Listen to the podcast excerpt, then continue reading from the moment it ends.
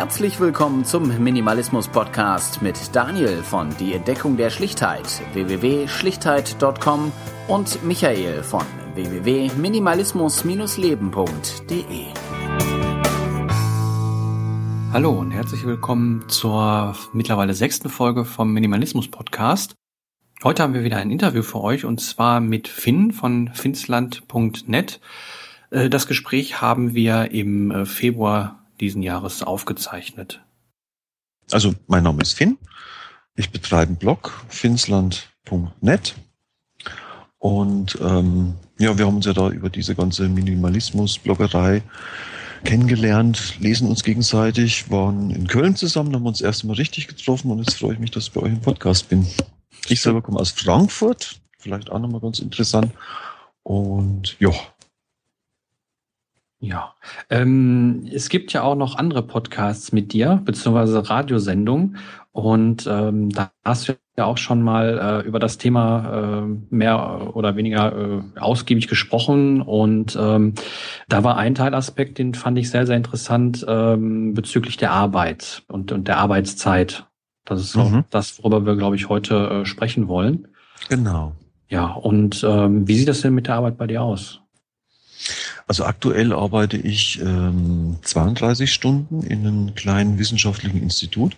Mhm. Wir machen so im Bereich Benachteiligtenförderung, Forschung, Beratung, äh, Entwicklung. Und ich arbeite da schon seit 2000.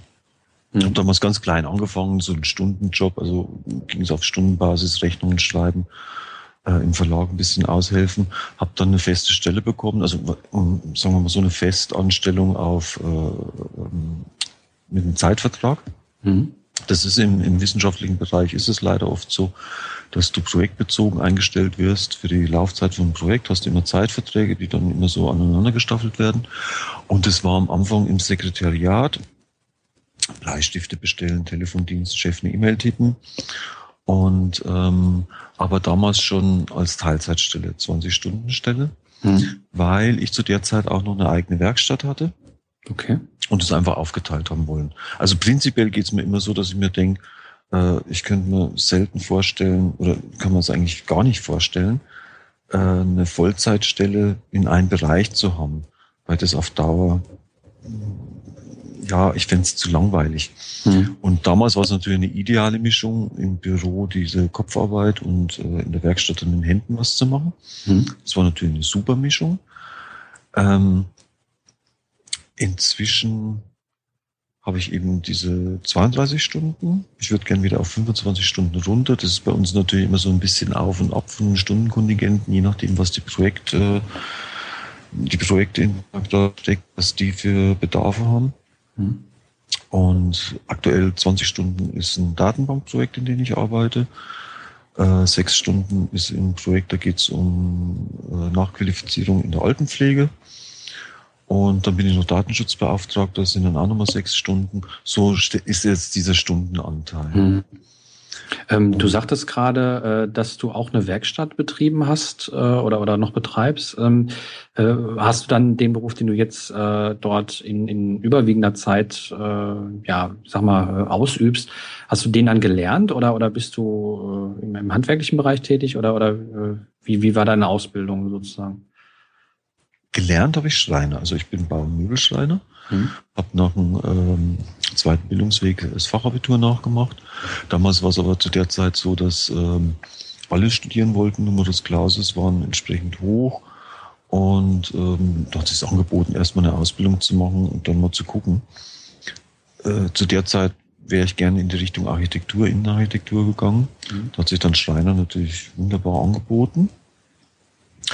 Und ähm, den Bereich, den ich bei Imbas jetzt abdecke, das habe ich überhaupt nicht gelernt. Ich komme zwar dann, ich kam später dann nochmal äh, aus der handwerklichen Arbeit in die pädagogische Arbeit. Ich habe zeitlang in, äh, in einer Kindereinrichtung gearbeitet, also auf einer Erzieherstelle. Das war die Zeit, in der habe ich noch studiert. Und zwar Sozialarbeit. Okay. Insofern passt es dann schon auch von, äh, vom Wissensstand her jetzt für das äh, Forschungsinstitut schon dazu, ist ja auch eine pädagogische äh, pädagogische Themenhintergrund und gerade dieser sozialarbeiterische Hintergrund hat mir da schon viel geholfen. Aber das war nicht der, der Einstellungs, das war nicht mein Einstellungsjoker, äh, den ich hatte. Mhm. Also hast du praktisch ähm, ja erst äh, wegen des Numerus Clausus und den, den wenigen Stellen dann ähm, dem Studium abgesagt und äh, bist dann, äh, hast eine Schreinerlehre gemacht und mhm. äh, im Nachhinein dann äh, neben der Arbeit oder ähm, nochmal separat studiert?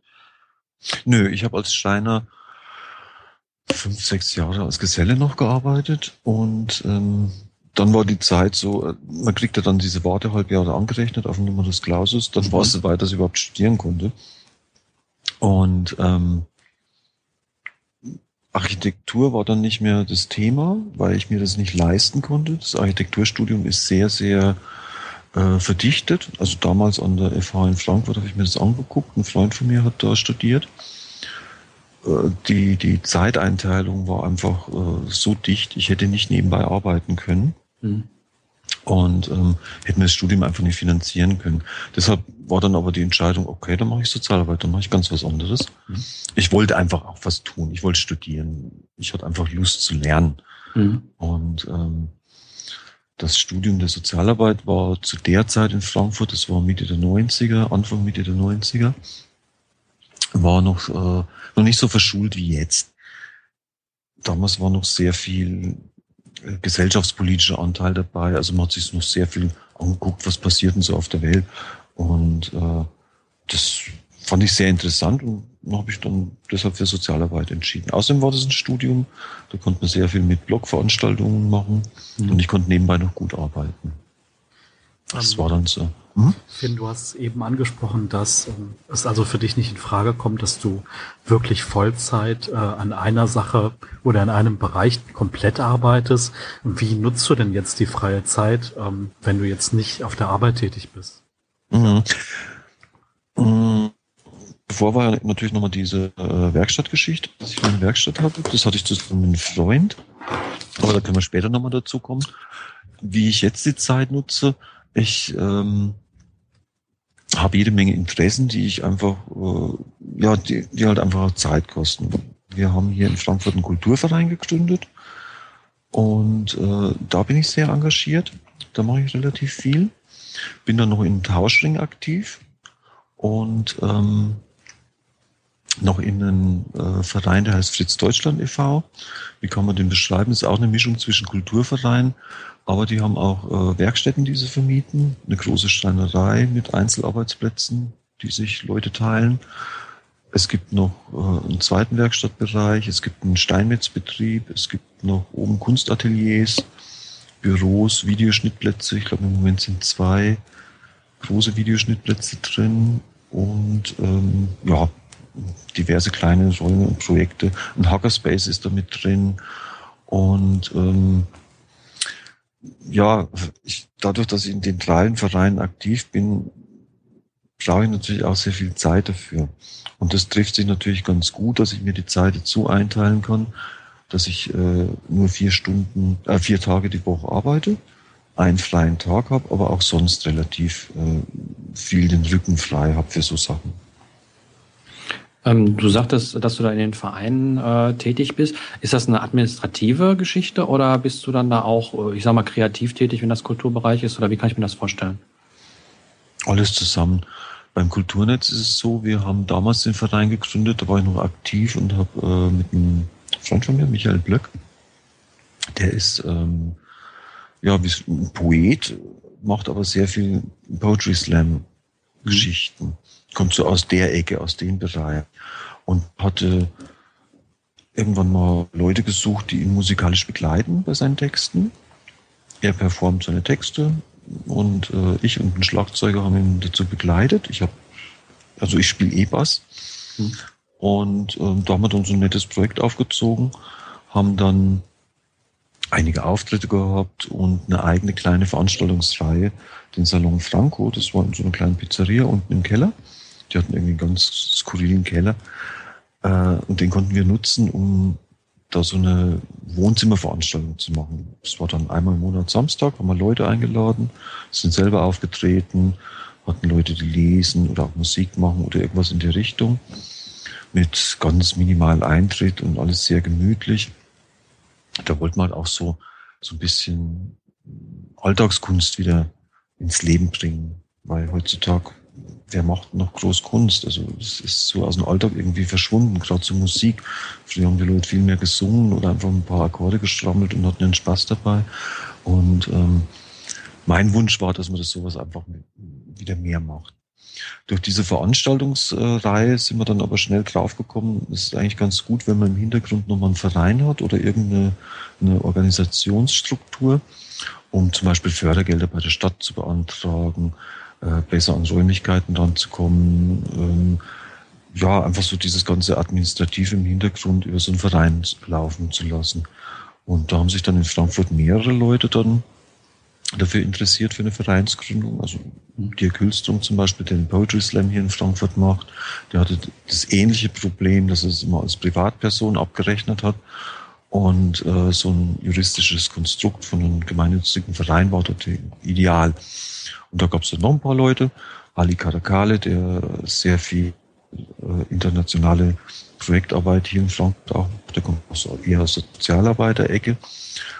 Und ähm, also gut, es ging ja jetzt um diese Struktur, dass wir gern so einen administrativen Overhead hätten, wo wir dann unsere Projekte dann abwickeln können.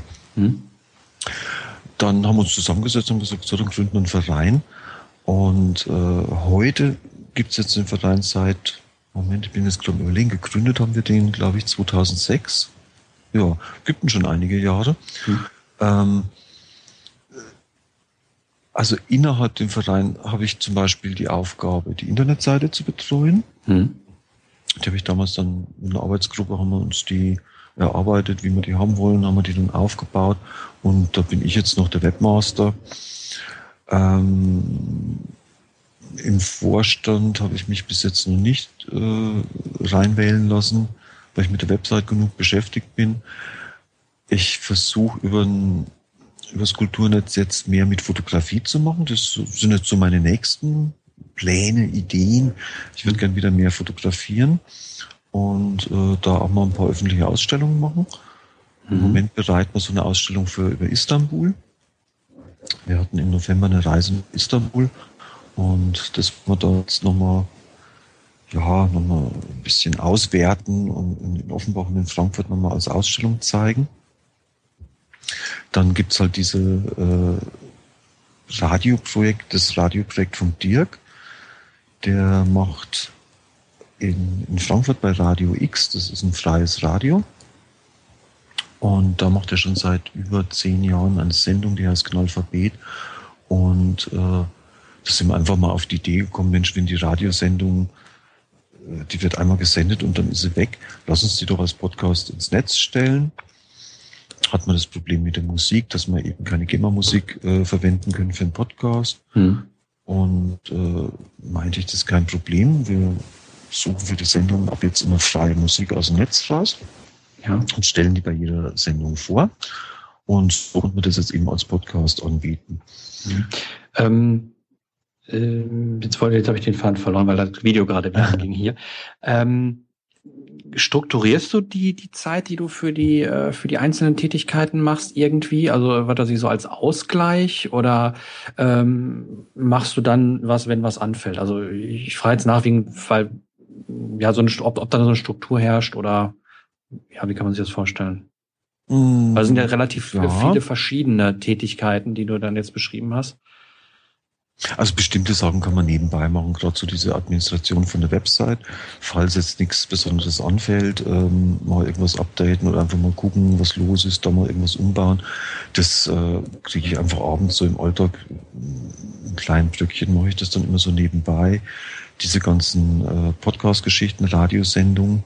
Inzwischen machen wir auch öfters inhaltlich Sendungen zusammen oder helfen dir bei der inhaltlichen Vorbereitung. Neulich waren wir zusammen im Studio, haben wir auch mal gemeinsam moderiert. War auch eine interessante Erfahrung, das hatte ich mit Dirk noch nie gemacht. Ähm, das ist natürlich dann wirklich eher so, so größere Blöcke, die ich dann in der Freizeit mache, in meiner mhm. Freizeit. Wobei, das fällt mir dann auch immer schwer zu unterscheiden, was ist der Freizeit und was macht mir Spaß. Also, mhm. das ist dann in, in dem Bereich ist es sehr, sehr schwierig zu trennen. Manchmal gibt's um und wird Arbeit, aber die meiste Zeit ist es einfach nur, ja, würde ich ja sowieso machen, macht mir Freude. Aber kommt ja mal darauf an, ob es dann Stress aus, ah, auf den Stress ausartet oder beziehungsweise was das dann für ein Stress ist. Ne? Da gibt es ja. halt, halt die Unterschiede. Mhm. Ähm, ich wollte mal, also, ja, da wollte ich noch mal kurz dazu sagen, da habe ich natürlich den großen Vorteil, dass ich jetzt nach äh, 13 Jahren Inbas Projektarbeit, also Entschuldigung, Name gesagt.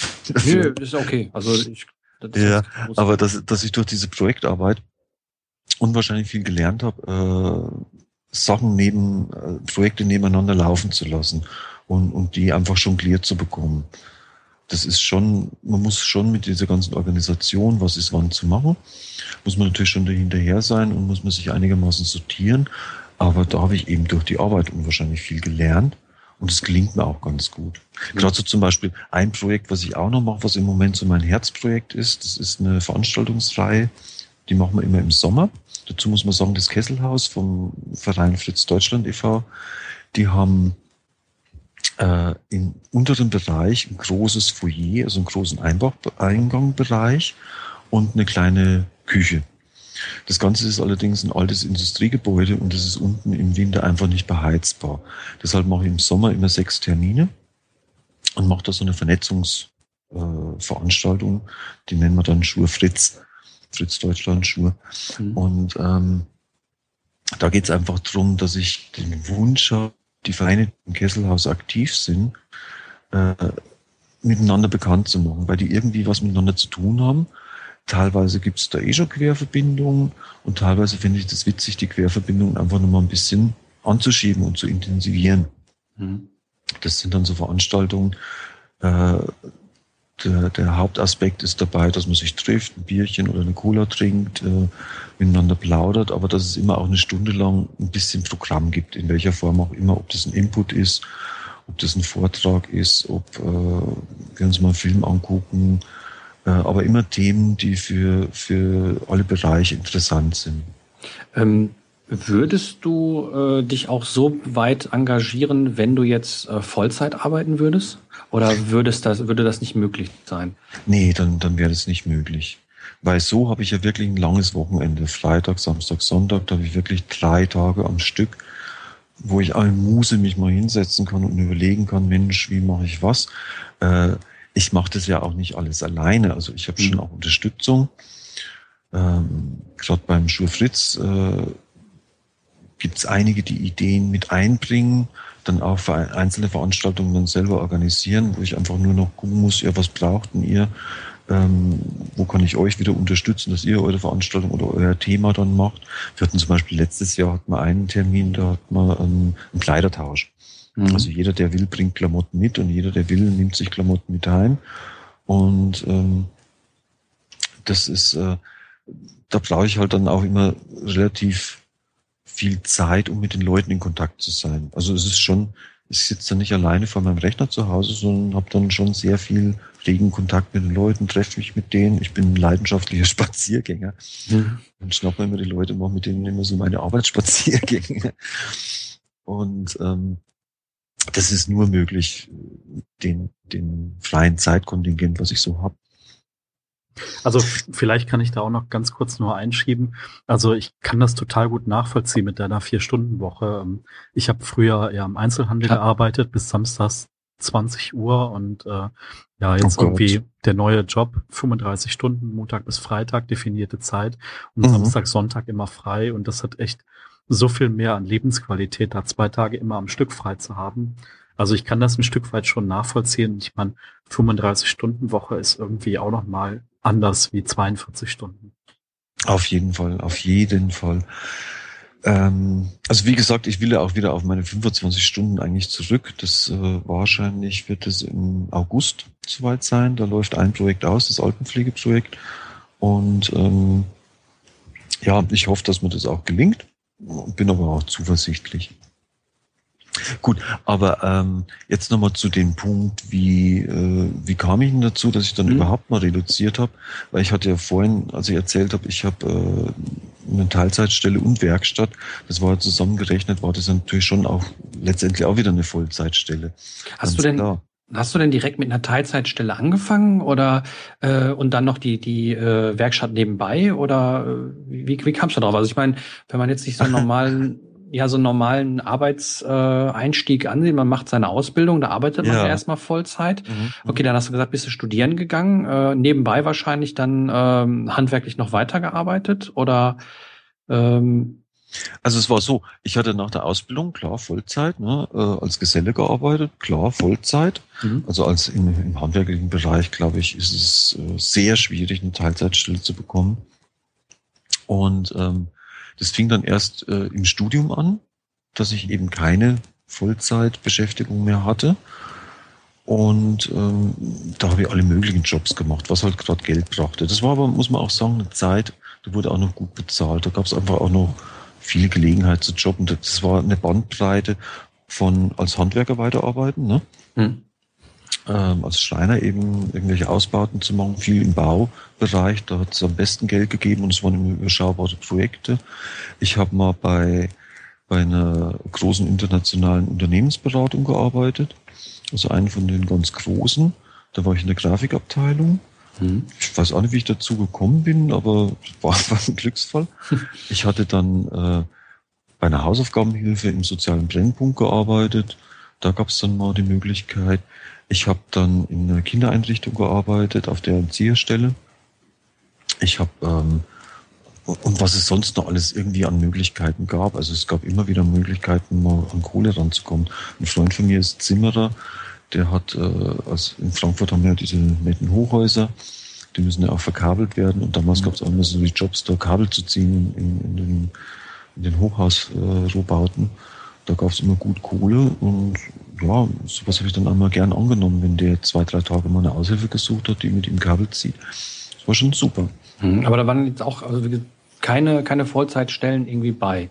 Ähm, ja. Nach dem Studium auch keine gehabt oder ähm, da dann nochmal irgendwie die Vollzeitluft geschnuppert?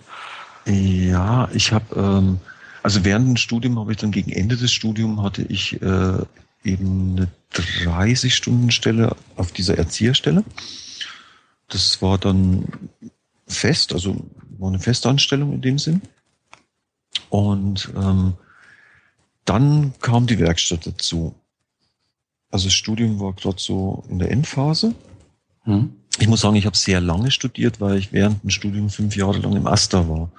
Ja. Äh, und äh, habe mich das sehr, also fast ausschließlich nur noch mit hochschulpolitischer Arbeit beschäftigt. Und ich glaube, ich habe in der Zeit aber auch wesentlich mehr gelernt wie im ganzen Studium. Das sind lauter Sachen, die ich jetzt ganz gut brauchen kann. Mhm. Einfach so Organisation, wie startet man ein Projekt, wie kriegt man Leute dazu, bei einem Projekt mitzumachen. Und ähm, dann kam für mich die Werkstatt dazu und ich bin aus dem pädagogischen Bereich ausgestiegen, also aus der Kinderbetreuung. Das war dann einfach für mich abgeschlossene Phase dadurch, dass ich auch kein Erzieher bin, ist man natürlich irgendwann auch mal an, einem Punkt, wo man sagt, okay, ähm, da gibt es auch keine Möglichkeiten weiterzugehen. Und äh, Sozialpädagoge, Sozialarbeiter auf einer Erzieherstelle, das passt auch nicht so richtig. Also irgendwie dachte ich mir, nee, das ist okay, ich muss jetzt irgendwie was Neues machen. Und äh, habe dann erst zunächst mal nur die Werkstatt gemacht. Hm. Habe dann schnell festgestellt, ähm, die Werkstatt alleine, die macht mir, hat mir unwahrscheinlich Spaß gemacht.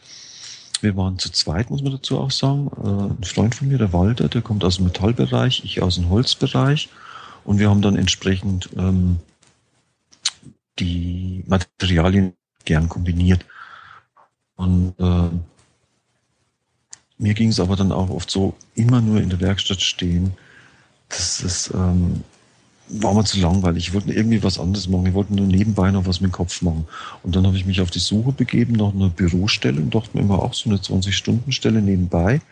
Das würde erstmal meinen meinen Interessen entgegenkommen, mit dem Kopf nochmal was zu machen, was ganz anderes zu machen wie die Werkstatt. Und es wäre natürlich auch nochmal eine, eine tolle Absicherung, weil mit einer 20-Stunden-Stelle kann man sich zumindest mal die Miete und die Butter aufs Brot schon mal finanzieren und ich hätte nicht so einen Druck mit der Werkstatt äh, auf Teufel komm raus, Aufträge zu haben. Ähm, mhm. wenn ich kurz einhaken darf, da fand ich einen ganz interessanten Punkt, den du angesprochen hast, äh, mit der Sicherheit. Ähm, ich denke mal so, das Geldliche ist ja ein, ein Punkt, der, der sofort irgendwie ins Auge springt, wenn man sagt, okay, man arbeitet Teilzeit Ähm, du sagst, du hast dann so deine, deine Grundsicherung drin gehabt. Bekommst du für die anderen Stellen oder die anderen Tätigkeiten, die du machst, äh, auch noch äh, Geld oder ist das äh, rein hobbymäßig beziehungsweise ja, ähm, wie sagt man, ehrenamtlich oder kommt da auch noch Geld rein? In der Vereinsarbeit kann man vergessen. Also es kommt immer wieder mal was rein, wenn man mal einen Auftritt hat oder sowas, gibt es schon mal Gage, aber äh, ich kriege auch, ich kann auch eine Rechnung stellen für, für die Webwartung von unserer Seite. Ähm, aber das, das kann man vernachlässigen. Also ich stecke, meistens stecke ich dann nochmal mehr Geld rein, wie ich am Schluss raushol. Wir haben zum Beispiel jetzt gerade bei dieser Schuhe-Fritz-Veranstaltung ist die Idee einfach auch, wir, ich besorge Getränke, verkaufe die dann auch. Was heißt verkauft die gegen Spende, kann man sich dann ein Getränk nehmen. Mhm. Und die Kohle benutzen wir halt einfach, dass wir uns einen gemeinsamen Beamer, Beamer kaufen, den alle Vereine dann nutzen können. Weil wir sonst, wir haben auch das Problem von den Vereinen, dass wir eigentlich nie Geld haben. es fehlt immer irgendwie am Geld. Und äh, die letzten Jahre haben wir gemerkt, ach, das ist man einen Beamer zu organisieren und dann privat leihen und so weiter. Und dann war halt einfach die Idee, ach komm, dann finanzieren wir das über, über die Schiene. Also da bleibt für mich überhaupt nichts übrig. Aber diese Geldgeschichte, hm. ähm, da glaube ich, kriegen wir nämlich jetzt wieder so diesen Bogen zum Minimalismus oder diesen minimalistischen Lebensstil. Mhm, genau. Das war nämlich damals auch so die Zeit, als es mit der Werkstatt in Frankfurt anfing. Ähm, zu der Zeit äh, habe ich mein Auto verloren. Verloren im Sinne, ich hatte äh, immer schon ein Auto, ich bin auf dem Land aufgewachsen. In Niederbayern ist man ohne Auto nicht lebensfähig. Insofern war das für mich eigentlich immer selbstverständlich, ein eigenes Auto zu haben. Und als ich dann in Frankfurt lebte, ähm, haben sie mir mal das Auto kaputt gefahren. Auf dem Parkplatz ist mir einfach einer reingedonnert und das war dann, ja, es war dann kaputt und musste verschrottet werden und ich hatte kein Auto mehr. Und das war aber dann halb so schlimm, weil ich mir dachte, ach, eigentlich brauche ich in der Stadt eh nie ein Auto und wenn, dann haben wir ja das Werkstattauto, dann konnte ich das mir ausleihen. Mhm. Insofern konnte ich mir äh, also ist mein Etat, äh, wurde natürlich nicht mehr so belastet. Ein Auto ist scheiße teuer, wenn man sich das mal zusammenrechnet. Ich, ich kann es nicht sagen, aber gefühlt würde ich mal sagen, würde, kostet mich ein Auto 300 Euro im Monat ungefähr mit allem drum und dran. Man dann Sprit, Versicherung, Anschaffung, Reparaturen, Reifen, genervt, Strafzettel und so weiter zählt, kommt glaube ich leicht auf die Summe. Also es hat, ich habe das enorm gemerkt. Äh, selbst die Jahreskarte für, die, für den RMV, also für unseren Verkehrsverbund, äh, ja, es ist überhaupt kein Problem. Und ähm, je weiter ich dann auch mich eingeschränkt habe in meinem Leben, also ich wohne inzwischen auch wesentlich äh, auf wesentlich kleineren Raum, früher eine 70 Quadratmeter Wohnung alleine ich wohne jetzt auf 60 Quadratmeter zu zweit mit meiner Freundin zusammen. Mhm. Ähm, das spart natürlich immens Kosten. Klar. Und dadurch kann ich es mir auch sehr locker leisten, weniger zu arbeiten. Also vom, vom, vom finanziellen sehe ich da überhaupt keinen äh, keinen Anlass mehr zu arbeiten. Also so wie ich lebe, reicht mir das vollkommen. Also ich lebe gut, bin vollkommen zufrieden. Also, ähm, was ich ja wahnsinnig interessant an diesem Konzept finde, ist halt, du hast deinen Job, der dir so deine, deine Sicherheit bringt und du hast halt wahnsinnig viel, wahnsinnig viel Zeit, dich da einfach auch selbst verwirklichen zu können. Ähm, die Sache mit dem Auto, die ist mir letztes Jahr auch passiert und ich muss sagen, ähm, diese Zeit, die du dann nutzt, wenn du unterwegs bist, die kann man auch mal bewusst nutzen. Ähm, wenn du hinterm Steuer halt den Verkehr einfach äh, hinterhergeschaut hast, kannst du so halt auch mal ein Buch lesen oder ja die Zeit auch nutzen, obwohl man vielleicht effektiv ein bisschen länger unterwegs ist.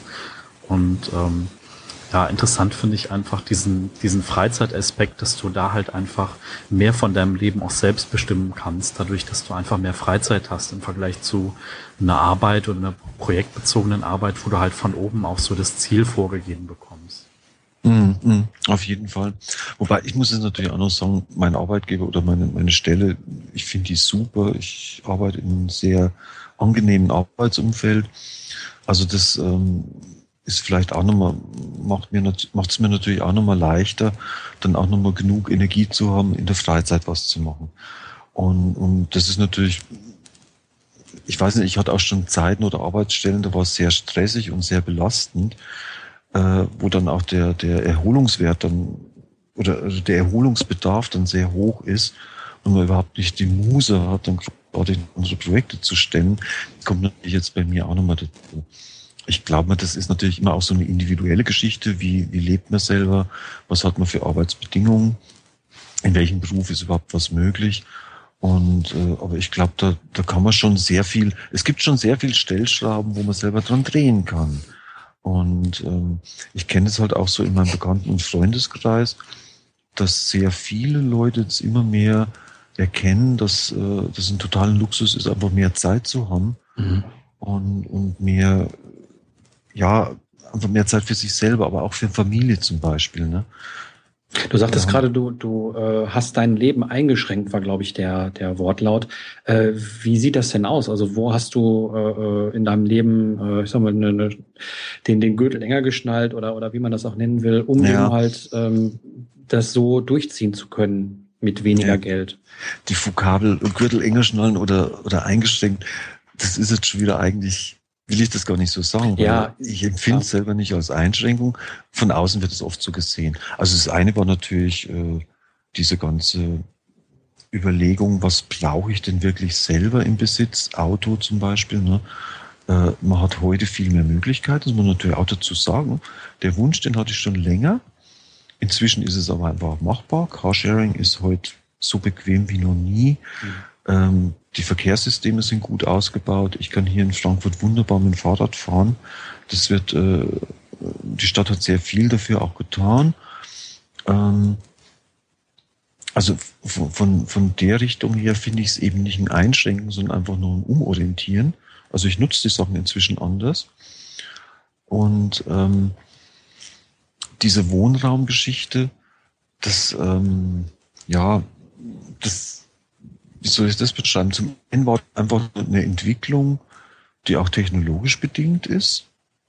Mhm. Früher hatte ich einen großen Raum in der Wohnung, das war mehr oder weniger ein Büro. Also da standen zig Buchregale mit, mit Unterlagen, Kram, Zeichnungen. Ich hatte einen großen Zeichentisch, so einen Architektenzeichentisch mit einer Zeichenmaschine.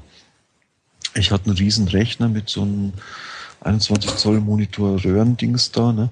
Mhm. Ähm, ein riesen Schreibtisch und das brauche ich jetzt alles nicht mehr. Es ist unabhängig davon, dass ich jetzt auch die, die Werkstatt haben wir irgendwann geschlossen, weil mein Kompagnon in Taunus gezogen ist. Ähm, unabhängig davon, dass ich jetzt äh, eigentlich auch nicht mehr zeichnen muss, könnte ich es inzwischen auf dem Rechner machen. Das wäre alles kein großes Problem mehr. Ich kann unwahrscheinlich viele Sachen kann ich einfach auf, auf Festplatte speichern, gerade eben Nachschlagwerke, Dokumentation, äh, allen möglichen Kram, den ich für die Werkstatt eigentlich immer so als, als Archiv brauche. Das kann ich inzwischen alles digitalisieren. Ich brauche keine Musiksammlung mehr physisch. Die liegt auf dem Rechner oder man streamt sie sich. Ich brauche keinen Fernseher mehr. Äh, ich brauche einfach viele Dinge brauche ich einfach nicht mehr, die früher einen Heidenplatz gekostet haben. Also zusammengefasst, ähm, das Auto war ein großer Kostenpunkt, der eben halt weggefallen ist. Mhm. Ähm, die Wohnung ähm, als zweiter großer Kostenpunkt, die hast du verkleinert, beziehungsweise mhm. äh, ja schon fast halbiert, wenn man, wenn man das jetzt sieht, dass du mittlerweile dann auch ja. zu, zu, zweit in der, in der kleineren Wohnung wohnst. Und ähm, die Unterhaltung ähm, läuft dann bei dir wahrscheinlich auch mehr über deine Kulturtätigkeiten in den Vereinen als über, ich sag mal, Unterhaltungselektronik, ne? Ja, ja, also das ist auch so, so ein interessanter Aspekt. Je mehr ich selber Musik mache, desto weniger höre ich Musik. Also ich höre viel gezielte Musik, sagen wir mal so. Ähm, es gehen neue Türen auf, ganz klar, aber früher war immer so eine Dauerbieselung. Da lief da Musik, dort Musik, Auto, überall. Inzwischen höre ich aus der Konserve relativ selten. Ich mache halt viel mehr aktiv, weil ich ja die Zeit dazu habe. Und ähm, Fernseh ist, habe ich irgendwann mal festgestellt für mich, das ist ein Zeitverschwender ohne Gleichen. Ich kann damit einfach nicht umgehen. habe mich dann immer furchtbar geärgert, dass ich zwei Stunden irgendwas geguckt habe, was äh, rumgezappt habe und ja, Lebenszeit verschwendet hat. Das mir irgendwas so geärgert, dass ich den Fernseher dann weggegeben habe. Ähm, ich habe aber jetzt nicht das Gefühl, dass ich, dass es mir langweilig wird. Keinen Fall. Ne? Und, und also aber nochmal ganz kurz, um das abzuschließen, so diese, diese ganze Entwicklung, die ich ja auch versuche in meinem Blog dann ein bisschen zu beschreiben, wie, wie kam das so? Was, was hat sich da so im Laufe der, ja, bei mir sind es ja schon fast Jahrzehnte dann. Wie hat sich das dahin entwickelt? Und was ist für mich der, der Vorteil? Also was, was kommt da für mich dabei raus? Das finde ich ja das Interessante, dann rauszuarbeiten. Okay, wo, wo habe ich dadurch eigentlich dass ich auf der einen Seite was weglasse, also eigentlich verzichte, mir was abschneide, wo habe ich aber da einen riesengroßen Gewinn auf der anderen Seite. Weil ich glaube oft, dass diese ganze Minimalismusdebatte äh, schon, schon für viele Leute beängstigend wirkt, weil sie sagen, oh, ich muss jetzt auf was verzichten, ich muss mich einschränken, ich muss jetzt in Askese gehen. Und das sehe ich so überhaupt nicht.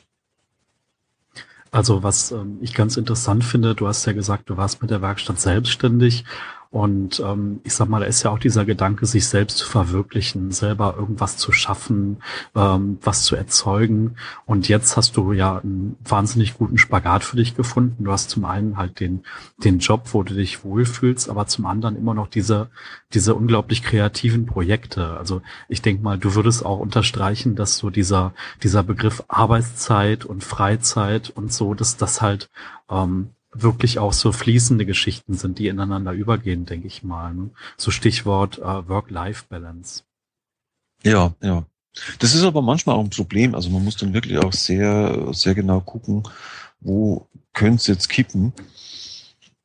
Sachen, die lange Zeit Spaß machen, wenn dann irgendwann ein Termindruck kommt oder sowas, dann kann es schon unangenehm werden. Also da, da muss man natürlich dann schon immer, immer äh, gut, äh, gut balancieren. Gelingt mir manchmal ganz gut, manchmal weniger gut. Aber ähm, ja gut, es ist halt einfach so. Aber es ist auf alle Fälle äh, eine Möglichkeit, ja, erfüllter zu leben, finde ich. Auf jeden Fall unbedingt. Wie geht denn deine Umwelt mit der, mit der Tatsache um? Also du hattest gerade gesagt, dass, äh, äh, ja, jetzt weiß ich nicht mehr, was du genau gesagt hast, aber ähm, ja, also mich, mich würde interessieren, wie, wie, wie die Umwelt drauf reagiert. Ich meine, wenn du irgendwo sagst, okay, ich arbeite äh, nicht Vollzeit, sondern, sondern weniger, um mich äh, kulturell zu engagieren, das auch unentgeltlich. Ähm, Gibt's da, gibt's da negative Stimmen, gibt's da positive Stimmen oder äh, schütteln manche im Kopf und drehen sich um oder, oder wie, wie, ja, die ganze Bandbreite. also mein, mein, mein soziales Umfeld, mein direktes soziales Umfeld, da lebe ich natürlich jetzt auch in so einer Filterblase. Die leben alle ähnlich so. Mhm. Äh, teilweise, weil sie es wollen, weil sie sich frei dafür, freiwillig dafür entschieden haben, eben von der Kunst zu leben oder ähm, ja, weil sie davon überzeugt sind. Ähm, teilweise gezwungenermaßen, weil sie keine Arbeit finden in ihrem Beruf. Also es ist erschreckender, wie, wie sehr gut ausgebildete Leute heute einfach keine Arbeit mehr finden können und dann irgendwann mal in Hartz IV landen, nicht mehr rauskommen. Dann ab einem gewissen Alter ist es dann auch nochmal schwierig. Also so, so dieses, ähm, dieses Lebensjonglieren da, das ist bei mir im bekannten äh, engeren Kreis ist es schon sehr gang und gäbe. Das ist halt toll, da kann man sich dann auch austauschen. Deshalb ist es ja auch wichtig, sich so Netzwerke aufzubauen, dass man sich dann gegebenenfalls auch gegenseitig unterstützen kann, sich mal Jobs oder irgendwelche Projekte oder Aufträge gegenseitig zuschanzt. Hm. Das ist immer so mein Wunsch, auch diesen, dieses äh, Lebenskonzept, was bei, für mich hinter diesem minimalistischen Leben oder hinter dem Downshiften steht, dass ich das schon auch nochmal in, in einen sozialen Kontext betten möchte. Also ich glaube, dass es schon wichtig ist, nicht nur für sich selber rum zu überlegen, ja, wie machen wir jetzt das, sondern dass man auch guckt, wie kann man da nochmal tragfähig nach außen äh, freundschaftsbezogene Netzwerke aufbauen. Wenn dich jetzt jemand fragen würde, ähm, hör mal, ich finde dein, deine Lebensart total klasse, äh, was muss ich tun, um da hinzukommen? Was würdest du demjenigen raten? Ich würde raten, dass er sich mal mit seinen Finanzen auseinandersetzt und sich überlegt, was brauche ich denn wirklich zum Leben und ein bisschen was noch dazu, mhm. um den Puffer zu haben für Krankheit, äh, Luxusreisen, irgendwas. Also ich, ich will schon auch äh, gut leben im Sinne, ich will mal vernünftige Lebensmittel kaufen können und so weiter. Also es mhm. geht ja nicht jetzt, sich da irgendwie die freie Zeit vom Hund abzusparen, sondern es muss schon irgendwie vernünftig sein. Also ich will auch mal wenn's, wenn ich abends in Offenbach sitze und keine Bahn gibt, mich einfach in ein Taxi setzen, egal was das kostet, mhm. nach Frankfurt fahren. Also sowas muss einfach drin sein, finde ich. Ne? Mhm. Ideal im Idealfall. Also ich denke mal, man müsste sich schon erstmal so überlegen, was ist die finanzielle Notwendigkeit, wie kann ich meine Ausgabenseite entsprechend anpassen. Mhm. Dann denke ich mir, ist es ganz wichtig, ein Arbeitsumfeld zu finden, wo sowas auch möglich ist, wo man eben sich dann auch auf äh, Teilzeitarbeiten einlassen kann. Das geht ja auch nicht in jedem Beruf. Ich sehe es zum Beispiel bei uns im Institut, die wissenschaftlichen Mitarbeiter und Mitarbeiterinnen, für die ist es teilweise schwierig, äh, nur in Teilzeit zu arbeiten. Mhm. Das sind einfach bestimmte Sachzwänge, dass bestimmte Projekte eine, eine sehr, sehr, sehr hohe äh, Anwesenheit erfordert. Die sind teilweise viel unterwegs auch und, und dann wird schon wieder eng, das geht dann auch nicht. Also man muss das schon auch ein bisschen mit seinen Berufswünschen synchronisieren, unter Umständen auch Abstriche machen. Mhm. Und, und dann denke ich mir, was dann halt noch wichtig ist, man braucht unbedingt so ein äh, so, so Herzblutinteressen, würde ich es mal nennen. Also irgendwas, was man einfach auch gern macht, das kann ja, das kann ja auch permanent wechseln. Also ich bin zum Beispiel im Moment ein bisschen von der Musik weg. Ich mache jetzt relativ, eigentlich die letzte Zeit keine Auftritte mehr. Mache zwar mit meiner Freundin sehr viel Musik noch, aber für uns eher. Im Moment merke ich halt, dass mich Fotografie wieder sehr interessiert. Das war mal vor zehn Jahren großes Thema, das kommt jetzt wieder. Und, und so kann das ja auch immer wieder wechseln. Ich weiß auch nicht, wie lange man diese Schuhe-Fritz-Reihe, wie lange es die geben wird, ob die jetzt, äh, ich glaube es nicht, dass die nächsten 100 Jahre jetzt Schuhe-Fritz immer gibt. Aber ähm, das ist jetzt einfach mal so ein Ding, das läuft. Und das kann sich aber auch wieder ändern. Also, aber wichtig ist dabei, dass man ein eigenes Interesse hat und, und dass man, ja, dass man es will. Das, das, das muss einfach gemacht werden.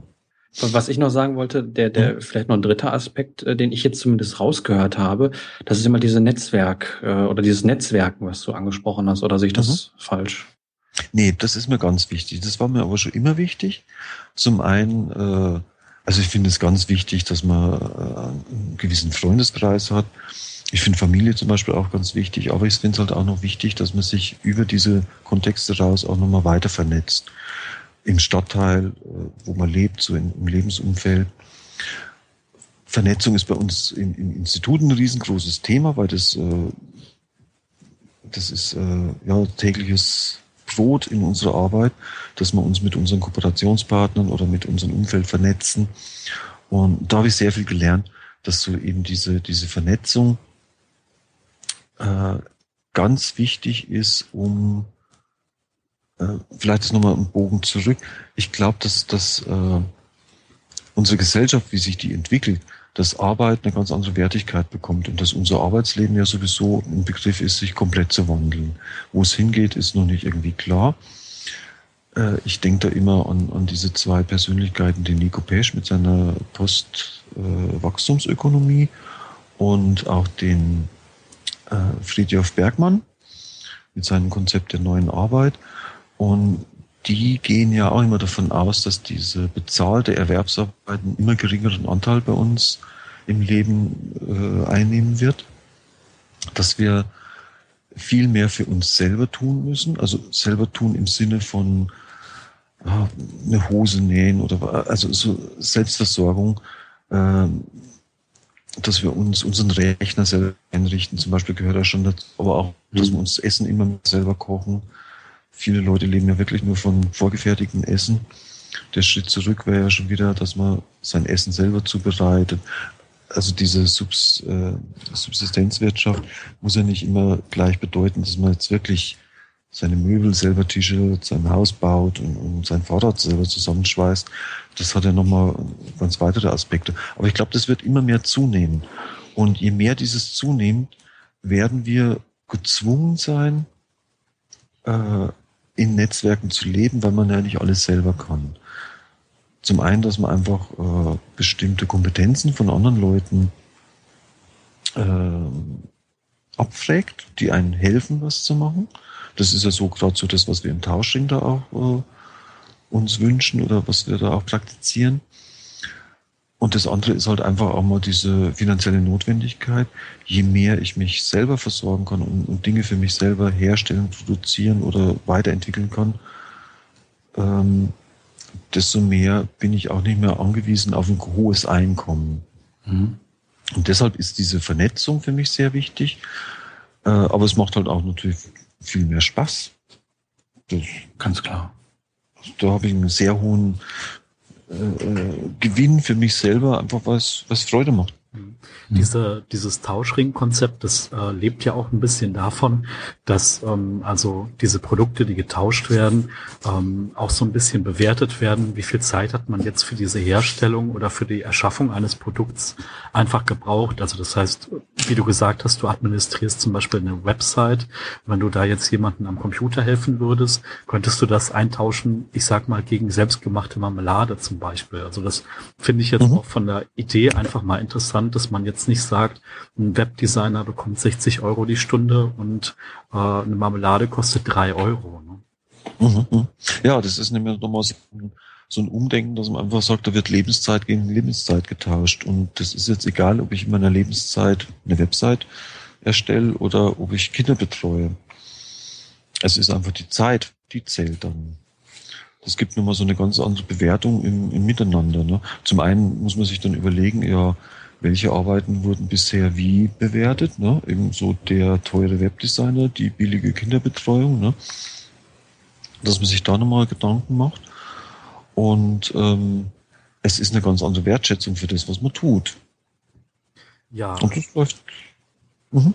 Also, ja, ich muss sagen, das Konzept ist wirklich interessant. Also, ähm, da werde ich mich hier in der Gegend auch mal umschauen, ob es da schon was gibt.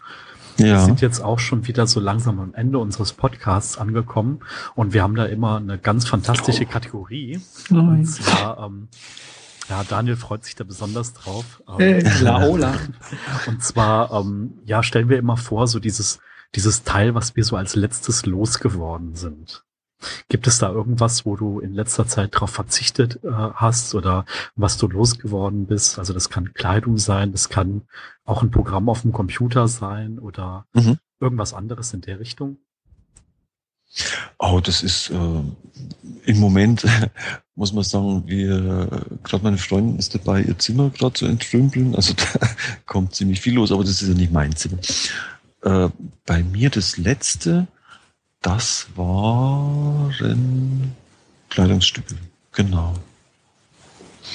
Ja, also für mich kann ich da sagen, dass es bei mir auch Kleidungsstücke waren. Ich bin ähm, ja bin da zuletzt drüber gestolpert, dass ich noch wahnsinnig viel im Keller habe an Anzügen, die ich mal vor zehn Jahren getragen habe und äh, ja, ähm, bin dann einfach mal das Thema Kleiderschrank für mich eingegangen und habe jetzt relativ viel auch weggegeben. Auch in, ich sag mal, in so Umfelde, wo halt Kleidung getauscht wird oder wo man Kleidung kostenlos bekommen kann. Und ähm, ja, habe da einfach ein gutes Gefühl, auch die Sachen in gute Hände gegeben zu haben. Ja, und bei mir war es, äh, beziehungsweise sind es zwei Bücher, äh, die ich aber diesmal nicht äh, weggeschmissen oder verkauft habe, sondern einfach an denjenigen äh, zurückgegeben habe, denen sie gehören. Das Problem war, die Bekannte, von der ich diese zwei Bücher bekommen habe, die ist äh, irgendwann äh, in den Süden der Bundesrepublik gezogen und äh, irgendwie hat man sich ein bisschen aus den Augen verloren und ähm, ja, der Kontakt ist dann äh, irgendwann wieder zustande gekommen und äh, die Person ist gerade mal wieder hier im Ruhrgebiet und äh, die Gelegenheit möchte ich dann nutzen, um ihr äh, ihre beiden Bücher äh, zurückzugeben. Und äh, ich habe noch ein Buch, was in der gleichen Thematik, äh, ja, in der gleichen Thematik angesiedelt ist und das bek bekommt sie dann auch noch. Wunderbar. Du lässt Bücher auch immer wandern, ne? Äh, ja, gerne. Also ähm, ich, ich, ich habe körperliche Schmerzen, wenn ich ein Buch in, in den Mülleimer schmeißen muss. Das geht äh, mir genauso, ja. Das, ja. Ich, ich weiß nicht, woher es kommt. Also ähm, auch vor allen Dingen, weil ich als Kind irgendwie beispielsweise nie so der große Leser war oder sowas. Aber ähm, diese Bücher, die, die verlieren nicht irgendwie an, an, an Wert oder so, weil der Inhalt, der bleibt immer gleich. Das, äh, das Papier wird vielleicht gelb, aber die Buchstaben verändern sich nicht. Und demnach ist, ist die Wertigkeit genauso wie am ersten Tag. Und da tut's mir halt einfach weh, wenn, wenn ich diese Bücher ähm, irgendwo komplett entsorge und vernichte äh, als die noch jemand anders zur Verfügung zu stellen. Und wir haben jetzt gerade in den letzten Jahren hat sich da so viel getan, ob es Bücherklappen sind, wie ich sie immer nenne, diese Bücherschränke, die sich ja. äh, in, in Städten finden lassen, haben wir in Essen beispielsweise eine. Oder ähm, auch äh, diese, diese vielen Bücherablagen, die es mittlerweile auch so gibt. Also ich finde zum Beispiel im Unperfekthaus in Essen, äh, die haben mittlerweile auch so ein, so ein Regal äh, da stehen, wo man sich dann bedienen kann und äh, auch neue Sachen reinpacken kann. Und äh, warum soll ich das nicht tun, äh, wenn ich es eben halt, äh, nee, wie, wie war's? Warum, warum soll ich es nicht tun? Genau, machen wir so. Naja, aber das finde ich auch das Schöne, weil je mehr Leute das machen, desto mehr äh, es ist ja auch eine Form der Vernetzung. Das ist zwar jetzt vielleicht ein bisschen eine anonyme Vernetzung, wenn man äh, sein Buch in eine Bücherklappe gibt, ne? aber trotzdem, also ich, ich merke das dann schon, dass das äh, anscheinend immer mehr auch angenommen wird und dass da ja, die Leute einfach Lust dazu haben, das zu machen. Und ich hole mir da auch immer wunderschöne Sachen aus den Dingen raus, stelle dann auch wieder zurück. Also toll, ich finde es klasse. Aber ich kenne das auch, dieses Gefühl, ein Buch wegzuschmeißen. Also äh, manche Bücher schmeiße ich halt dann doch weg, weil sie dann so zerfleddert oder dreckig oder irgendwie eklig sind. Wenn man denkt, nee, die will jetzt, würde ich jetzt selber nicht mehr in die Hand nehmen wollen, wenn ich es irgendwo finden würde, dann schmeiße ich es weg. Aber selbst da habe ich dann irgendwie ein wehleidiges Gefühl dabei. Ich kann es gut nachvollziehen. Mhm. Ja, schön. Dann äh, bedanke ich mich recht herzlich für das sehr, sehr interessante Gespräch. Und ja, gerne. Auch die Tipps am Ende.